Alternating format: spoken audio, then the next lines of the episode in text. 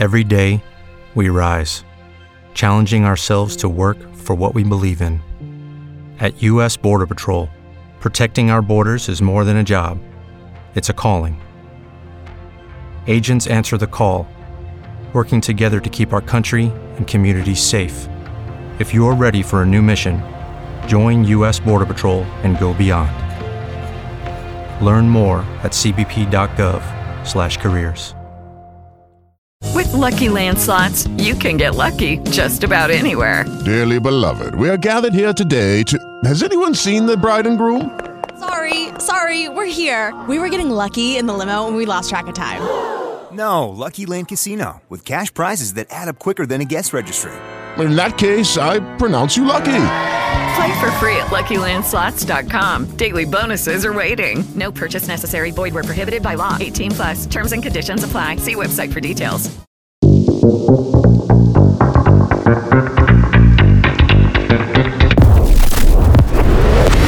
Começa mais uma edição do Porta Estreita, o podcast semanal com temas bíblicos que ajudará você no aperfeiçoamento da vida cristã. Assine o Porta Estreita no iTunes, Google Podcast, Spotify e nas principais plataformas.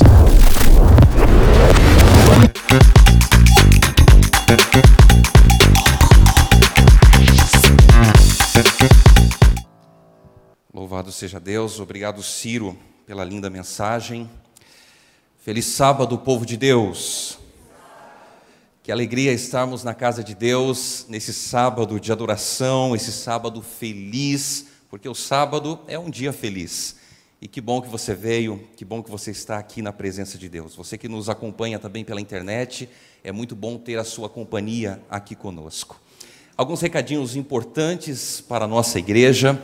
Para os líderes, hoje às 16 horas teremos a nossa comissão diretiva da igreja, tá bom? Então, se você é líder de algum departamento aqui da nossa igreja, hoje às 16 horas nós estaremos juntos na reunião diretiva da igreja. Não falte, contamos com você. Nós estamos nos aproximando dos 10 dias de oração. Já foi falado aqui pela Débora, pelo Guilherme, ou pelo Gilberto a respeito do período dos dez dias de oração. Esse é um momento muito importante para intensificarmos as nossas orações a Deus. Então é importante você estar com a sua família, você é, separar um tempo, um momento especial para você estar na presença de Deus. Uma vez uma pessoa falou assim para mim, pastor, mas só dez dias é pouco tempo. A gente devia ter mais tempo para poder se dedicar à oração. Sim, a gente deve dedicar à oração muito tempo da nossa vida, mas esse período de dez dias e dez horas de jejum é um período especial que a igreja separa para que nós venhamos intensificar as nossas orações, nos colocar nas mãos de Deus, e é uma oportunidade muito importante para as nossas famílias. Porque às vezes a gente fala assim: ah, mas está tão difícil a vida espiritual, os problemas, as lutas, as dificuldades, e a gente pede oração, pede oração, mas muitas vezes nós não fazemos a nossa parte. E a nossa parte consiste em buscar a Deus, em nos consagrar diariamente ao Senhor, porque a partir do momento que buscamos a Deus, nos consagramos a Deus, nós temos a certeza que estamos bem próximos, bem pertinhos do Senhor. E tem um detalhe muito importante, que são as 10 horas de jejum, que foi falado aqui à frente. O jejum ele é muito importante na vida cristã. E nós deveríamos jejuar mais. Deveríamos ter mais momentos de jejum. Jejuar não consiste apenas em você se abster do alimento físico. O jejum ele tem como finalidade você se conectar com Deus você usar todas as suas energias, tudo o que você tem de força para estar na presença de Deus. Então, quando nós jejuamos, nós nos abstemos do alimento físico para ter o alimento espiritual. É lógico que alguns não podem ficar tanto tempo é, sem se alimentar, e você deverá consultar o seu médico para saber se você pode ou não. Mas aqueles que podem devem participar desse período de 10 horas de jejum. Como que nós vamos fazer? Nós vamos começar às 8 horas da noite, na sexta-feira é, do dia 24 agora de fevereiro. Então você tem ali o momento do pôr do sol, faz ali a sua última alimentação, e das 8 horas, a partir das 20 horas né, da noite, nós começamos o período de jejum. Então, esse momento é um momento para você estar em oração, é um momento para você estar buscando a palavra de Deus, talvez é, dedicar mais algum tempo durante a madrugada para você orar, para você se consagrar a Deus. E a partir das seis horas da manhã, no sábado do dia 24, nós estaremos aqui, tendo um culto especial para encerrar o jejum às 8 horas da manhã tá bom? Então, nós convidamos toda a igreja para estar presente. Eu sei que alguns dizem assim: ah, pastor, mas é difícil, é complicado, porque para sair de casa tem que arrumar as crianças, e às vezes o marido demora muito. É o marido ou a mulher que demora, irmãos? É o marido ou a mulher? As mulheres estão dizendo que é o marido, né? É os maridos que demoram bastante e tal. Então, Vamos fazer planos para estar aqui às seis horas da manhã. A gente vai ter um momento junto, um momento muito especial, e nós vamos terminar o período do jejum às oito horas da manhã, com um delicioso desjejum que será preparado com muito amor e carinho para todos que estiverem aqui. Nós vamos estudar durante o período do, dos dez dias de oração, e eu queria aqui enfatizar com vocês. Vocês vão receber a apostila no final do culto, mas nós estudaremos algo muito importante e relevante para os nossos dias hoje. Nós iremos estudar o estilo de vida adventista. Tem algumas pessoas que dizem assim: ah, a gente hoje pode tudo, pode fazer tudo. O importante é amar Deus, o importante é estar bem com Deus, e está tudo certo e está tudo resolvido. Nós, como adventistas do sétimo dia, como povo de Deus, nós temos um estilo de vida. E esse estilo de vida, mais do que nunca, está sendo é, necessário ser estudado e relembrado. E aqui nós temos alguns temas, por exemplo, restauração da imagem de Deus, a missão profética da igreja adventista do sétimo dia. Nós temos aqui vida de santificação, crescimento espiritual, pureza moral, Recreação e mídia. Recreação e mídia. Qual é o nosso estilo de vida em relação a isso? Nós vamos estudar também a respeito do vestuário e o uso de joias. Estaremos estudando sobre a sexualidade humana e também a saúde integral. Então, aqui no final da apostila, nós temos esses temas importantes que serão estudados no período dos dez dias de oração. Então, reforçando aqui o que já foi falado, vamos participar, igreja. Esse é um momento muito importante, muito especial para buscarmos a Deus, nos consagrarmos ao Senhor e receber as bênçãos que Deus tem para o seu povo. A mensagem de hoje tem como título Um povo, uma mensagem. Eu queria pedir para o pessoal da mídia colocar aqui à frente uma imagem de uma das viagens que eu fiz ali pela região do Amazonas e Roraima. Mais precisamente na cidade de Barcelos. Essa cidade, ela fica mais ou menos em torno de um dia e meio de barco para você chegar até ela. Mas se você quiser chegar mais rápido, você pega um daqueles avião, aviãozinhos pequenos, né? E você chega em uma hora e meia. E nós fomos até a cidade de Barcelos. Essa cidade ela é conhecida pela pesca esportiva. Vêm pessoas do mundo todo até a cidade de Barcelos para praticar ali a pescaria.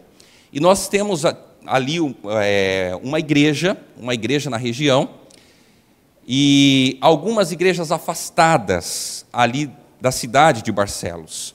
Então, durante uma hora e meia, nós fomos até a cidade de Barcelos, chegamos lá, nós pegamos então um barco que um irmão tinha.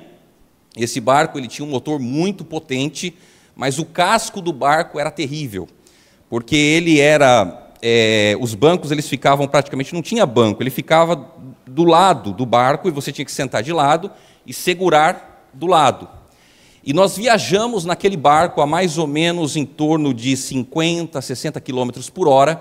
Nós viajamos durante cinco horas e meia sem parar. E aqui tem uma foto onde eu estou deitado na parte do, do banco, coloquei um negócio na cabeça e um colega tirou a foto, né? Cansado, exausto, até chegar a essa comunidade. Pedi para o Mateus é, passar a próxima foto. Nós temos ali na região grandes rios, grandes rios, e um dos privilégios que o pastor tem é de poder batizar as pessoas nesse grande tanque batismal, nesse grande tanque batismal. E os rios eles são muito comuns nessa localidade. E eu me deparei com uma história muito interessante. Pedi para o Mateus colocar novamente a história desse garotinho. Esse aqui de cabelo sou eu, tá, gente? Eu tinha cabelo na época. O nome dele é Francinho, ele era chamado pelas pessoas de Francinho. Ele tinha cinco anos de idade e tinha um irmão, um irmão gêmeo, um irmão gêmeo. E as famílias, elas viajam de barco e passam dias viajando de barco. E a família do Francinho estava com ele e com seu irmão gêmeo, vindo de um lugar até a comunidade que eles moravam.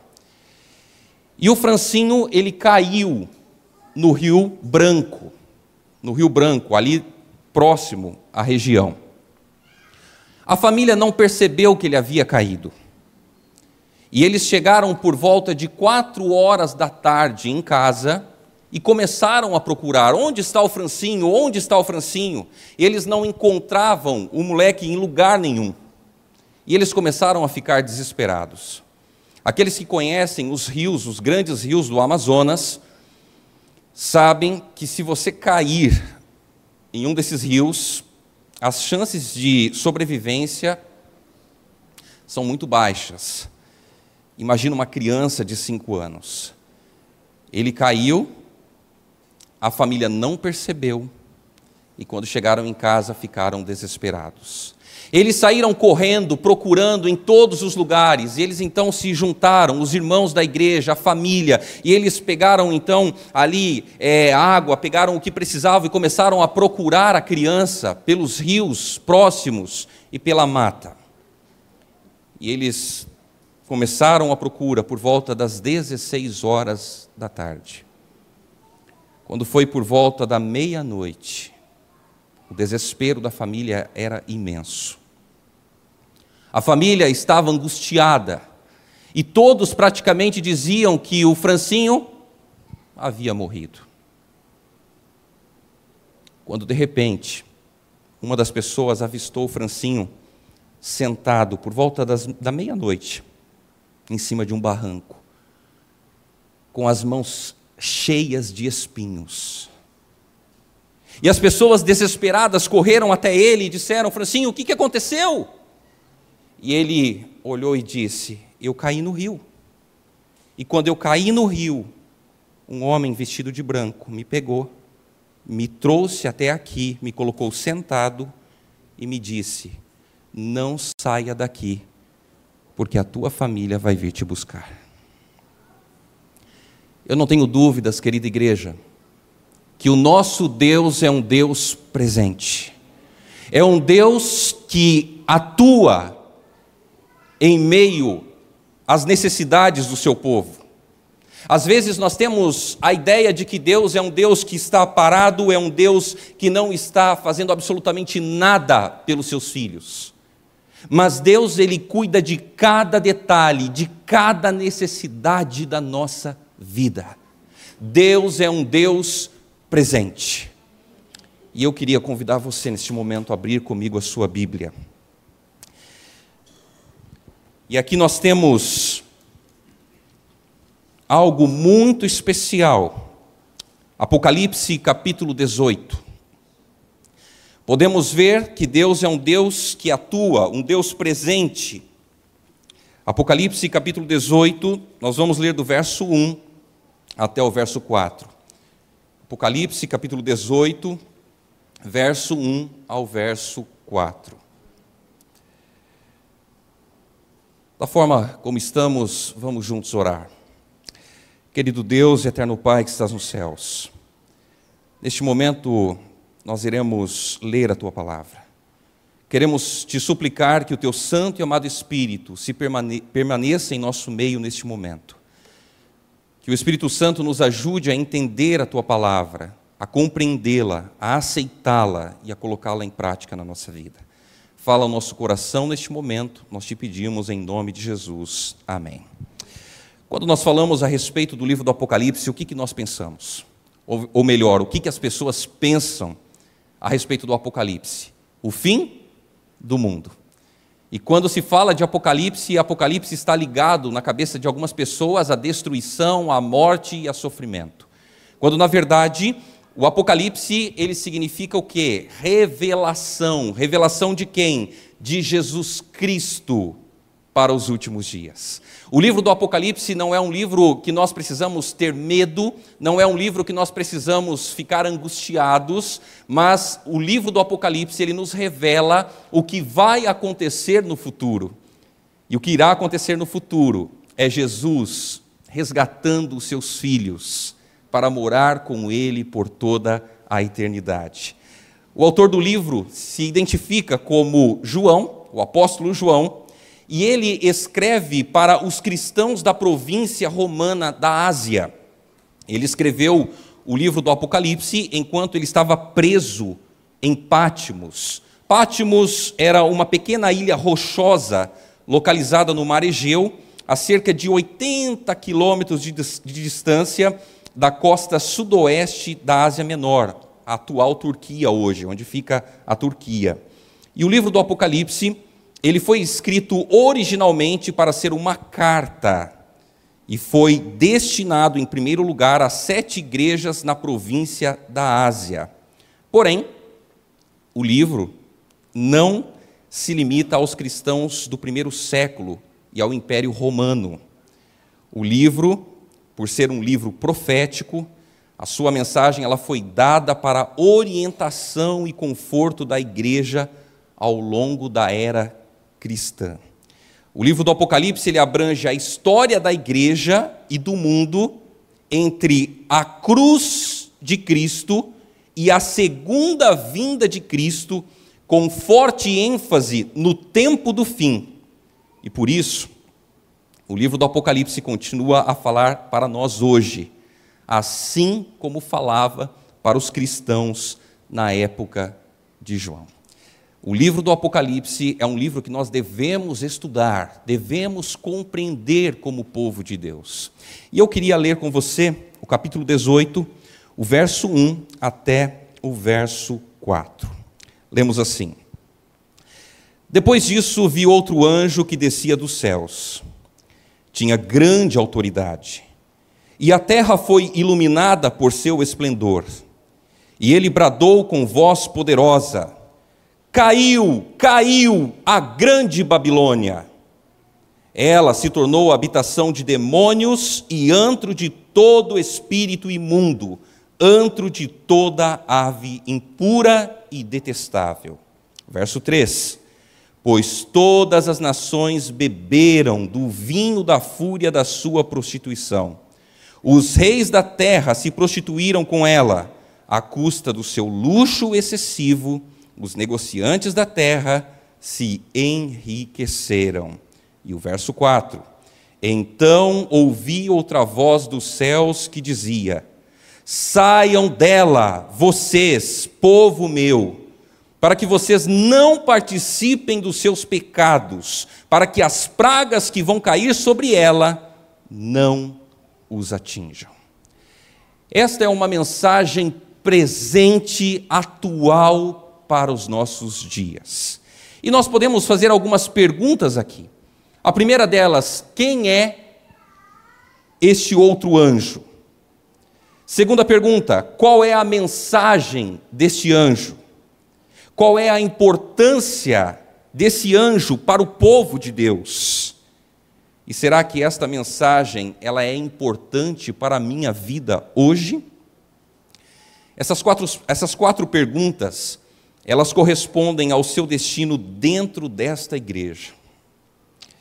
Eu vou mais além. As respostas para essas perguntas apontam para o lado que você estará no tempo do fim. No tempo do fim haverá dois grupos de pessoas.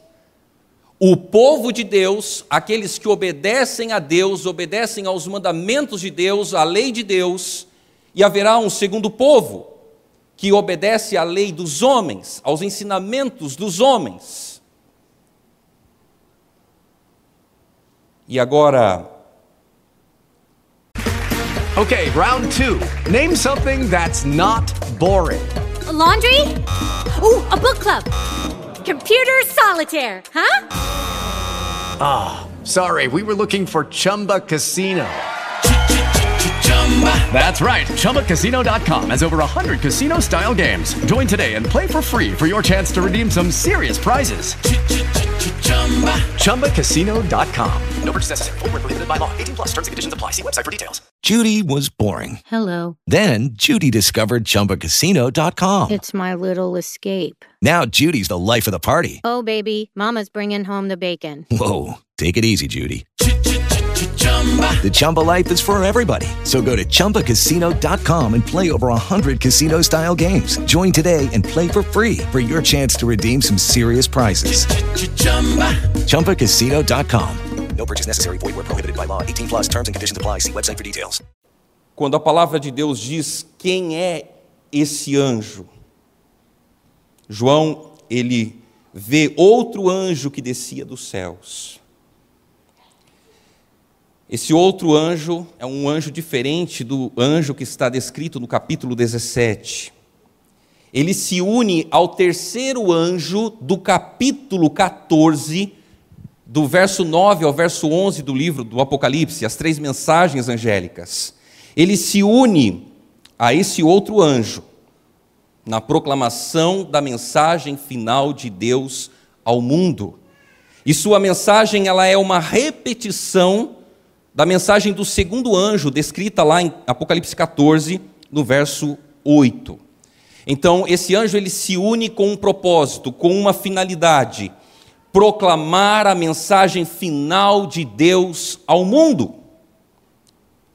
E João ele vê então esse poderoso anjo que desceu do céu e iluminou toda a terra com a sua glória. O objetivo desse anjo é de se unir ao terceiro anjo de Apocalipse 14 e proclamar a mensagem final de Deus ao mundo. Por várias vezes, Satanás ele tentou envolver a terra em trevas e escuridão. Mas Deus a iluminou com a sua glória, a verdade salvadora. A Bíblia diz que o anjo ele descia à terra e a terra ela foi o que? Iluminada por seu por seu esplendor. Esse anjo, ele estava na presença de Deus. Olha só, o anjo na presença de Deus, ele agora desce à terra e por descer à terra, a terra fica iluminada por causa do anjo?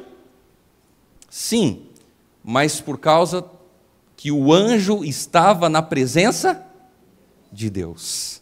Na presença de Deus. Eu queria ler uma citação que está na meditação Maranata, O Senhor Vem, do ano de 1976, na página 219, 220, que diz assim: As profecias de Apocalipse 18 logo se cumprirão.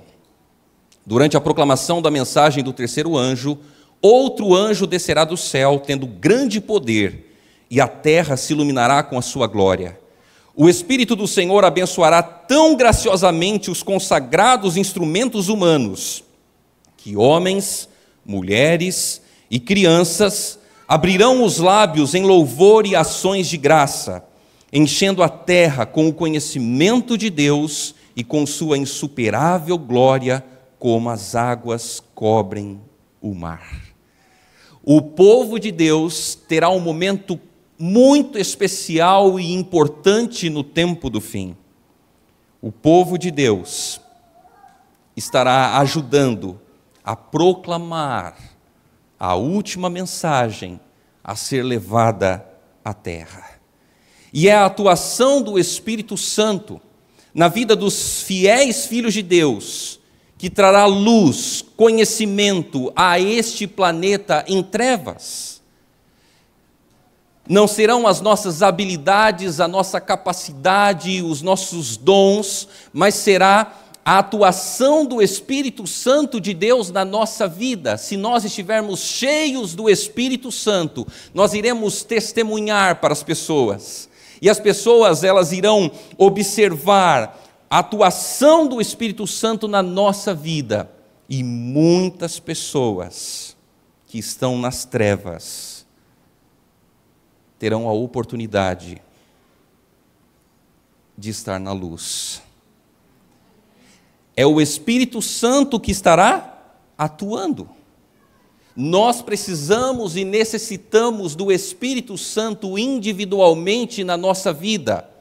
Às vezes a gente tem a ideia, ah, eu vou pedir pelo Espírito Santo para o meu irmão, para a minha irmã, quando na verdade nós precisamos pedir o batismo pleno do Espírito Santo na nossa vida. E quando nós falamos a respeito do Espírito Santo, no tempo bíblico, nós tínhamos duas chuvas, que nós conhecemos como chuvas proféticas. A primeira chuva é chamada de chuva temporã. O que significa essa chuva? A chuva temporã é conhecida como a primeira chuva.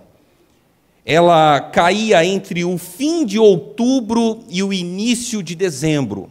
E qual era o benefício, né? qual era a finalidade dessa chuva?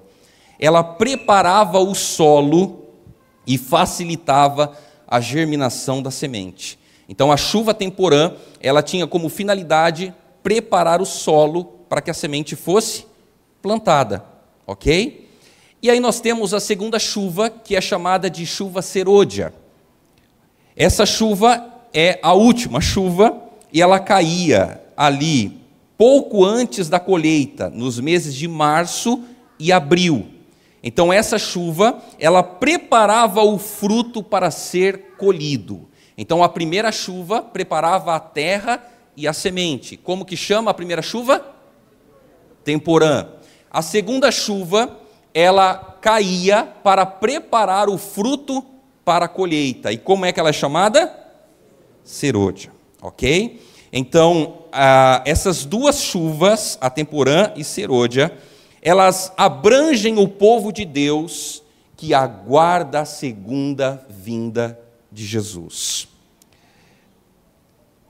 Tem uma outra citação que eu queria compartilhar com vocês, que está no livro Testemunhos para Ministros, na página 506, que diz assim: A chuva serôdia amadurecendo a seara da terra representa a graça espiritual que prepara a igreja para a vinda do Filho do Homem. Mas a menos que a chuva temporã haja caído, não haverá vida.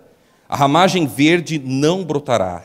Se a chuva temporã não fizer seu trabalho, a serôdia não desenvolverá a semente até a perfeição.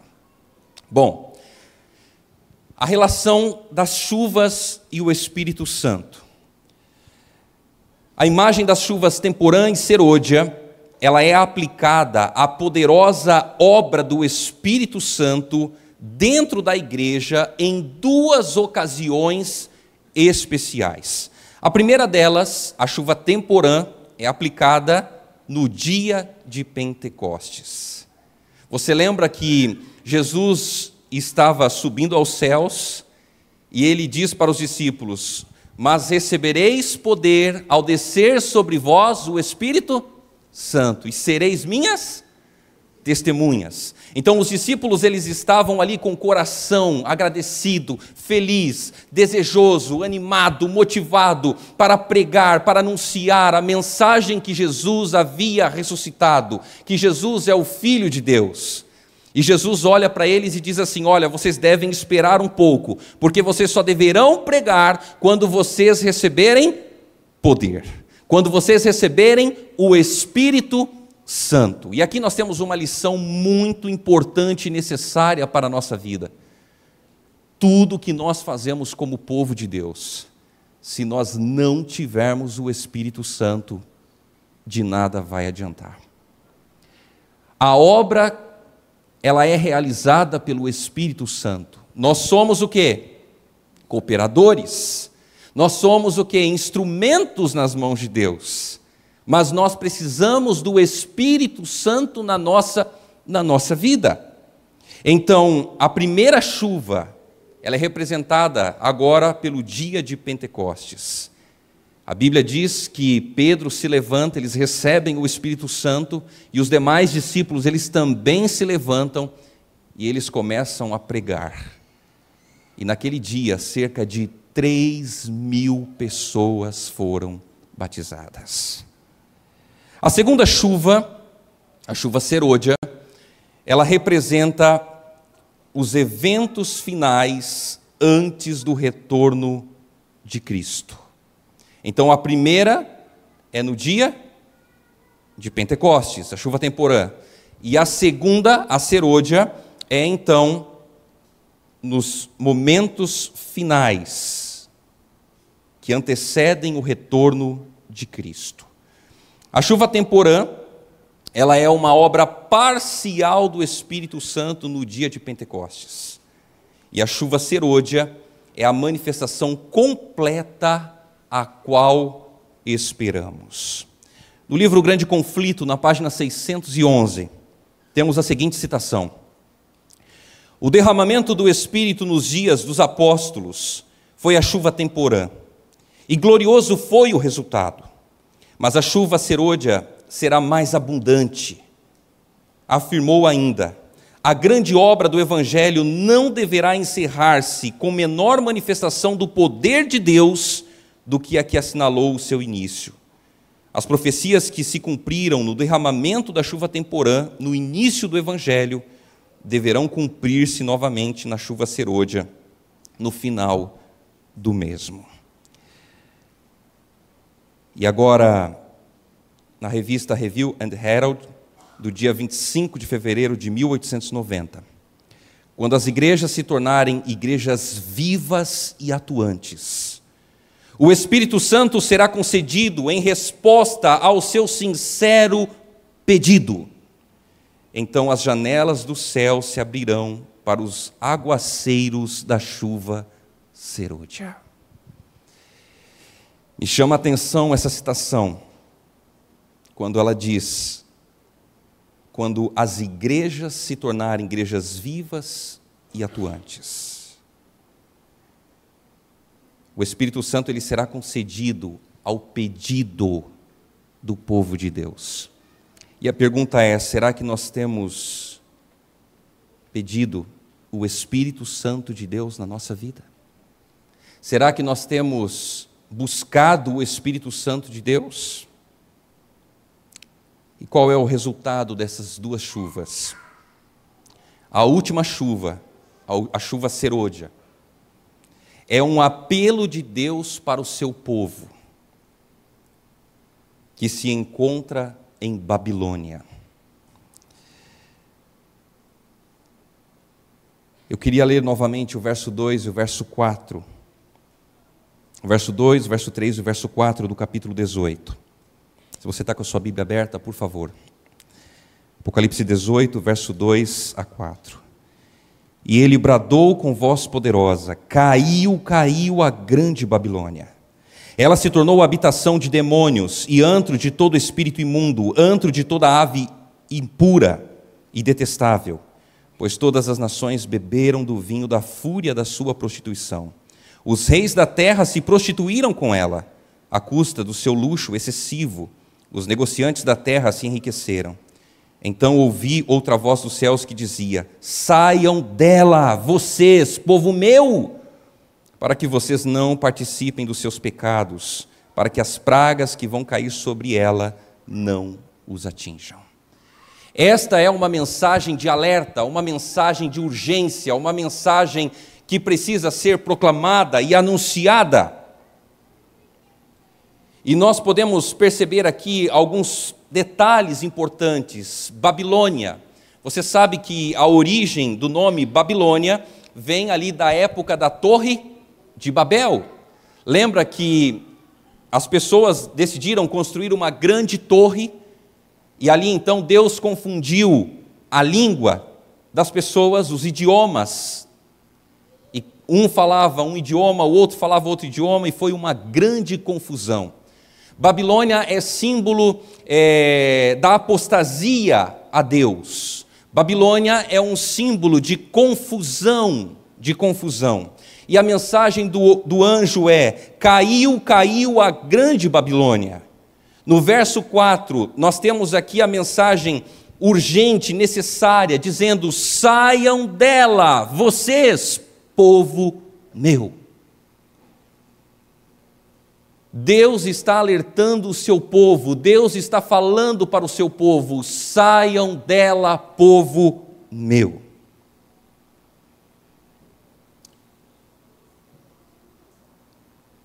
Pentecostes. Os discípulos eles estavam cheios do Espírito. E os, os discípulos eles tinham uma mensagem. Qual era a mensagem? O Cristo ressuscitado. No tempo do fim, o povo de Deus estará cheio do Espírito. E os remanescentes têm uma mensagem. E qual é essa mensagem? Caiu, caiu a grande Babilônia. O que é Babilônia? Você sabe que o livro do Apocalipse foi escrito numa linguagem simbólica. E Babilônia representa aqui a união de todas as organizações religiosas apóstatas da terra.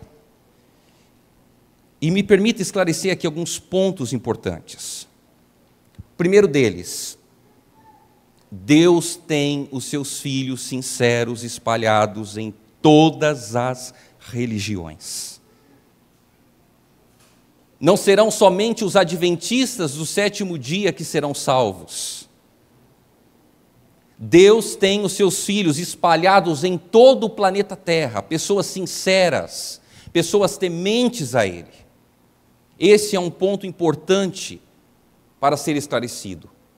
Um outro ponto importante e necessário entendermos é que hoje existe a seguinte ideia: eu escolho a igreja que eu quero frequentar, eu escolho a igreja que eu quero estar com a minha família, porque é a igreja que eu me sinto bem, é a igreja que eu gosto, é a igreja que me aproxima de Deus e está tudo certo e está tudo resolvido.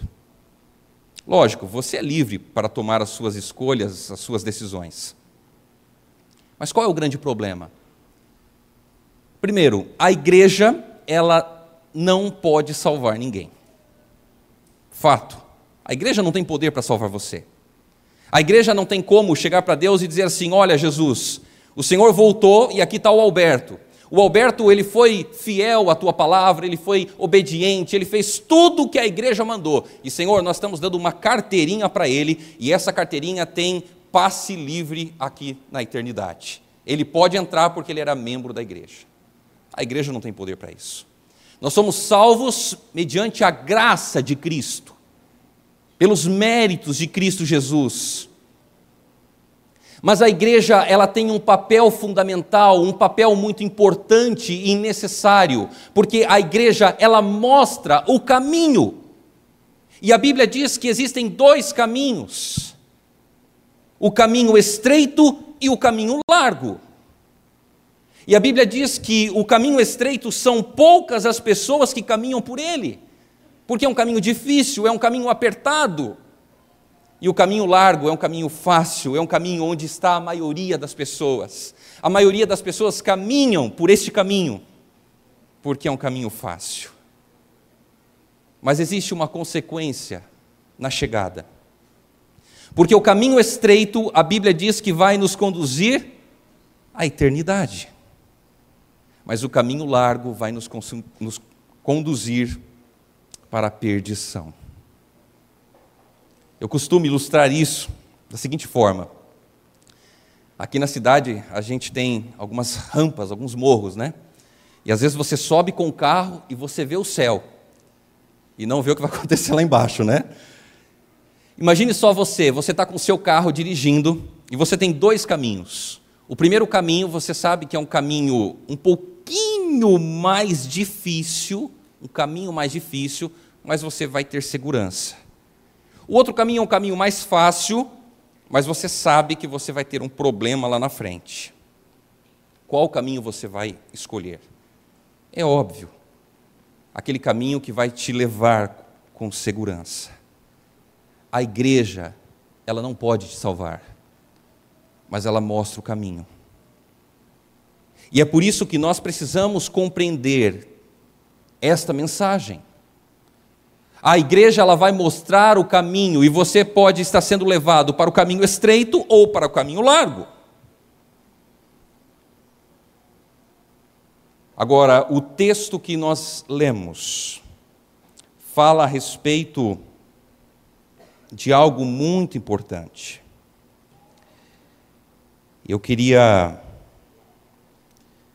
ler com vocês novamente o verso 3. Pois todas as nações beberam do vinho da fúria da sua prostituição. O que é esse vinho? Esse vinho ele representa as falsas doutrinas de Babilônia. E aqui nós temos duas falsas doutrinas que ao longo do tempo têm sido pregada, anunciada, e muitas pessoas têm aceitado o vinho de Babilônia. O primeiro engano é a respeito de um falso sábado. As pessoas dizem que hoje você deve guardar o domingo porque Jesus ressuscitou no domingo. Mas a pergunta é: quem autorizou essa mudança? Jesus não foi. Deus não foi. Os discípulos não foram. Em nenhum lugar das Sagradas Escrituras nós vamos encontrar Jesus, os discípulos, autorizando a mudança do sábado para o domingo.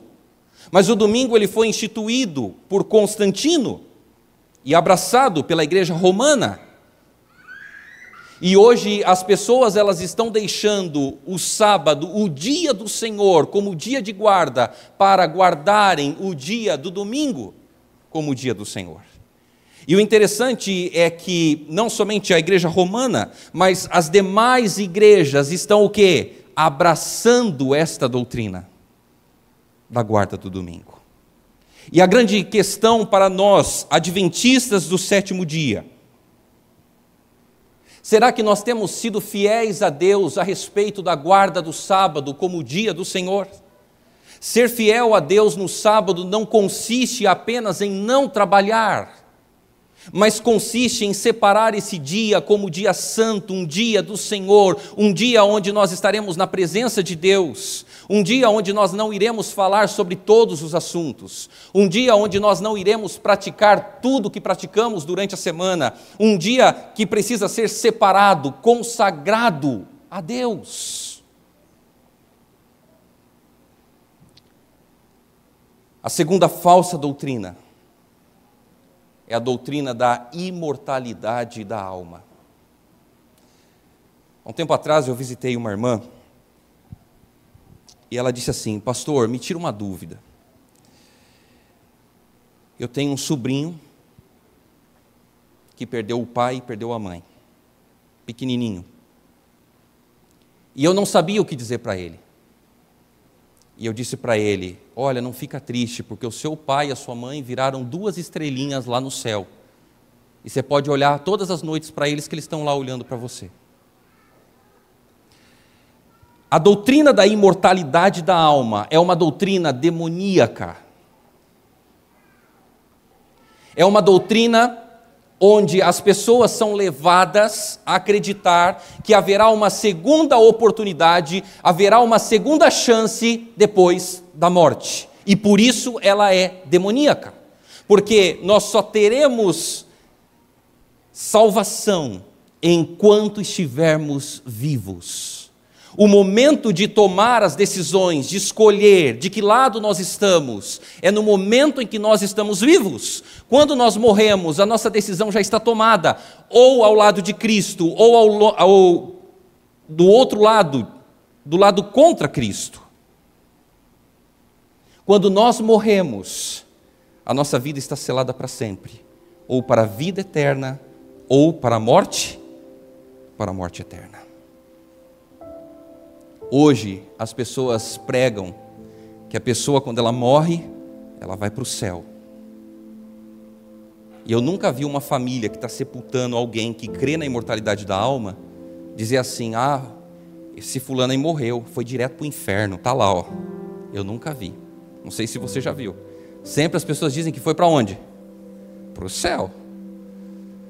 Quando na verdade a Bíblia nos ensina que quando a pessoa morre, o pó volta ao pó e o fôlego de vida que Deus deu volta a Deus.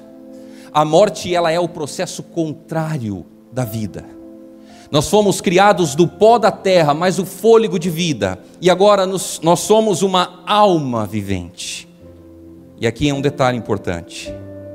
Nós somos uma alma e não temos uma alma. Entendeu? Nós somos uma alma, uma alma viva, pó da terra, mas fôlego de vida é igual a alma viva. Quando morremos, o pó volta ao pó e o fôlego volta a Deus que o deu. A pessoa, quando morre, ela não sabe de nada, ela não tem frio, não tem calor, não tem lembranças, não tem sentimentos, não tem absolutamente nada, ela está num sono profundo. E os que se entregaram a Jesus enquanto estavam vivos, serão ressuscitados por ocasião da volta de Jesus. Quando Jesus aparecer nos céus com poder e grande glória, a primeira coisa que ele vai fazer é dar a ordem para os que morreram em Cristo ressuscitarem.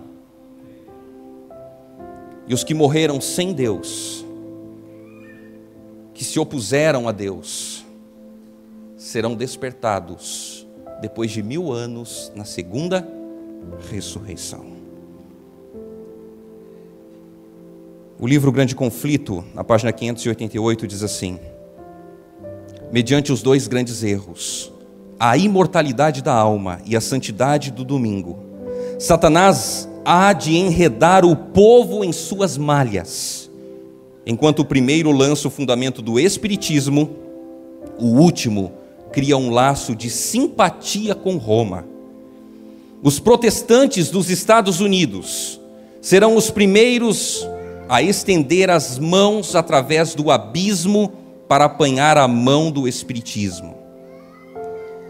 Estender-se-ão por sobre o abismo para dar mãos ao poder romano.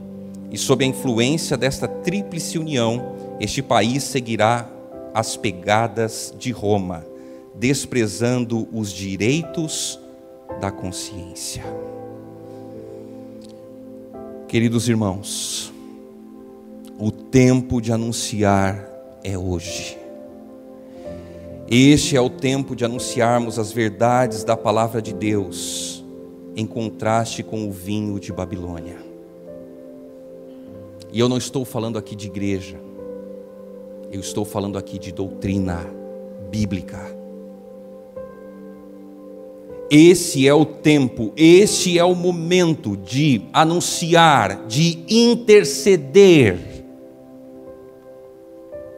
E hoje é o dia de estarmos preparados para receber a chuva serôdia em toda a plenitude do Espírito Santo antes da volta de Jesus. No mundo, existem muitas pessoas que estão embriagadas com o vinho de Babilônia e precisam ser avisadas da sua embriaguez espiritual. Neste momento, eu e você, somos chamados para fazer parte do remanescente de Deus, o qual tem uma mensagem de extrema urgência para o tempo do fim. Deus, ele apela a todos nós. E eu termino com o texto de Deuteronômio, capítulo 30, verso 19.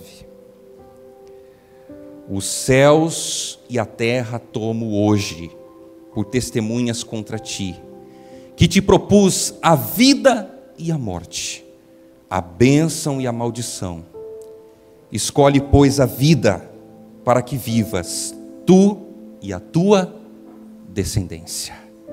Qual será a sua escolha hoje? Que o nosso desejo seja ao lado da verdade, ao lado de Deus. Que o nosso desejo seja de anunciar, de interceder para as pessoas que estão aí fora.